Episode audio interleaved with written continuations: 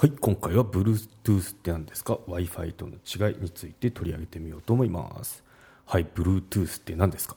？Wi-Fi との違いってことで、うん、そうですね。最近ベースエレキベースなんですけど練習時にあのケーブルがうざったいなって思ったんで あの調べてみたら Bluetooth の送受信機があったんですよ。でそれを買ってみたんですけど中国製であの56000円かな？そのくらい安いんで。普通に買うと多分2万くらいするんですよ。だから56000円であって、まあ、物は試しってことで、まあ、練習用なんで買ってみたら普通に使えてこれは便利ってことで、うん、コードレスですっきりしましたし、まあ、なんだかんだでここ最近でもないんですけど、まあ、ここ最近なのかな？あの私たちの身の回りに Bluetooth の製品っていっぱいありますよね、うん、イヤホンとかヘッドホンとか。なんであとキーボードとかマウスもですよね。なんで今回ちょっとそういったもう身近になりすぎて何とも思ってない Bluetooth についてちょっとおさらいをしてみようかなと思いますね。はいということで紹介していきますね。はい。うん、そうですね。私 Bluetooth 知ったのが多分1 5 6年前。2007年とか2008年くらいですね。そう当時あのプログラマーだった時にあの会社で貸与された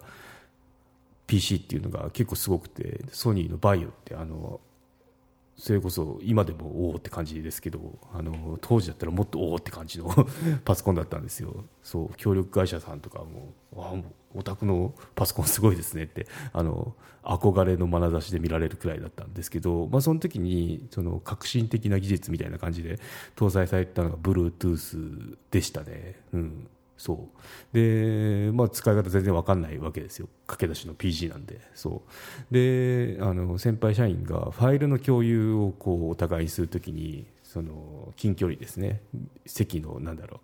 う。あの右から左みたいな感じで隣同士座ってる時にあちょこのファイル見といてみたいな感じであのシェアするときにその Bluetooth で送ってたんですよ。でそれ見てすごいなって思いましたね、うん、w i f i とかじゃなくて Bluetooth であの通信っていうか通信とあとファイルの転送ができるっていうのがへえと思ったんですけど、うん、そうそうそう。あの携帯電話なんかも当時あのガラケーであのパカパカってこうなんだろう貝みたいにこう2つ折りになるやつですね。あれを使ってたんですけどその時にその電話番号とかシェアするときには赤外線通信っていうのをやってたんですよ、まあ、今で言うとテレビのリモコンみたいなもんですね。あれであの電話番号教えてよって感じであの電話を教え電話番号を教え合ってたりしたんですけど、まあ、そんな時代にその Bluetooth 触れた時にはおなかなかすごいものがあるんだなって思いましたね、うん、そうですね。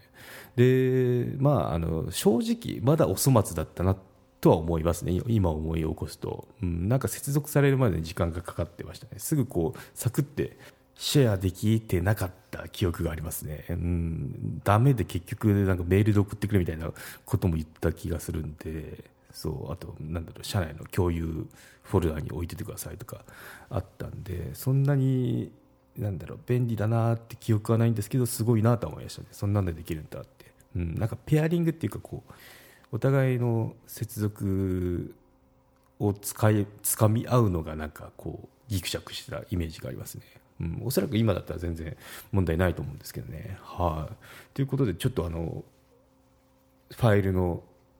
送受信ということで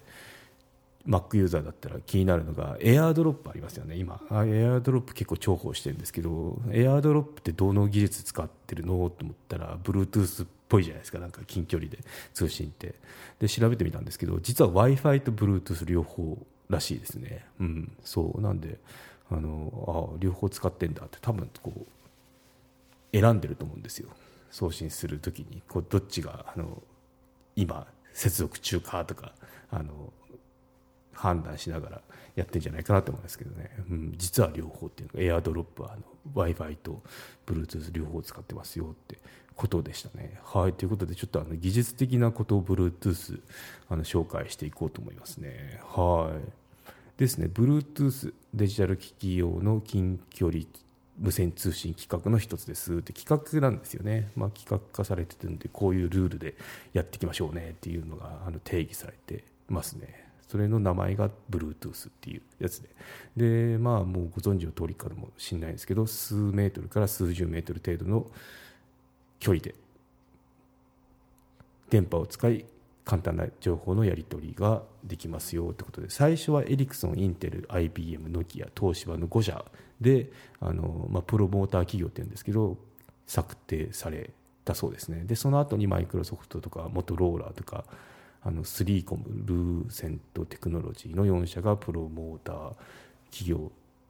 となったみたいですね。で今はあのそうですね。アップルとかノルディックセミコンダクターとかがあの加わってで9社がプロモーター企業となっていますということで、うん、そうですね。で使用しているその無線の帯域っていうのが 2.4GHz 帯を使ってますね。これってあの w i f i と一緒なんですよ、うん、でまあ使用されてる機器っていうのはご存知の通りで。マウスとかキーボードはじめ携帯電話、まあ、PHS は今あるかどうか分からないですけど、まあ、PHS スマートフォンタブレットの文字情報や音声情報といったデジタル情報の無線通信を比較的低速度で行う用途に採用されてますということで、うん、結構あの転送速度自体が今だったらちょっと速くて最大が24メガヘルツ。違う24メガバイトパーセカンドなんで1秒間24メガバイト転送できますよって思うんですね、うん、まああの最大なんで最初の企画で言うと3メガバイト。1秒間に3メガバイトみたいですけど、今は24まで上げられてる規格がありますよっていうことなんですけど、まあ、そのくらいの、まあ、軽い比較的軽いデータのやり取りになりますね、うん、なんで w i f i との違いってここもありますよね。転送量が全然違いますよってことで、うん、そうなんで、まあ、そんな感じで、まあ、ちょっとしたデータのシェアにはいいよっていう感じですね。で、20、20じゃ 2.4GHz 帯を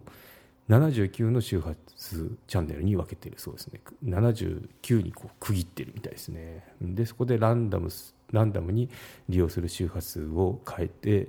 無線通信を実現しているわけですね。うん、なので、そうですね。で、特徴としては無線接続してるときに、あの常時接続したままっていうところが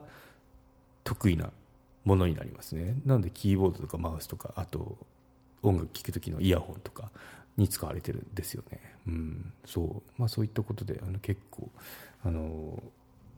もう当たり前のように使ってる感はありますよね。はい、でちょっとあのネガっていうか、まあ、こういうこともあるよっていうのが 2.4GHz 帯使ってるんで w i f i と一緒なんですよ。なんでやっぱ電波干渉がたまに起こっちゃいますよってことで、うん、そう Bluetooth 使用時に無線 LAN の速度が著しく低下するっていう問題もあのなくはないっていうこと。マネジク有料チャンネルのご案内をいたします。サブスク版チャンネルマネジクプレミアムを Apple Podcast で金曜に配信中。サブスク会員は今までの会員限定エピソード全てを聞くことができます Windows の方も iTunes から聞くことができます。トライアル期間もあります。ご登録して応援いただけると励みになりますので、どうぞよろしくお願いいたします。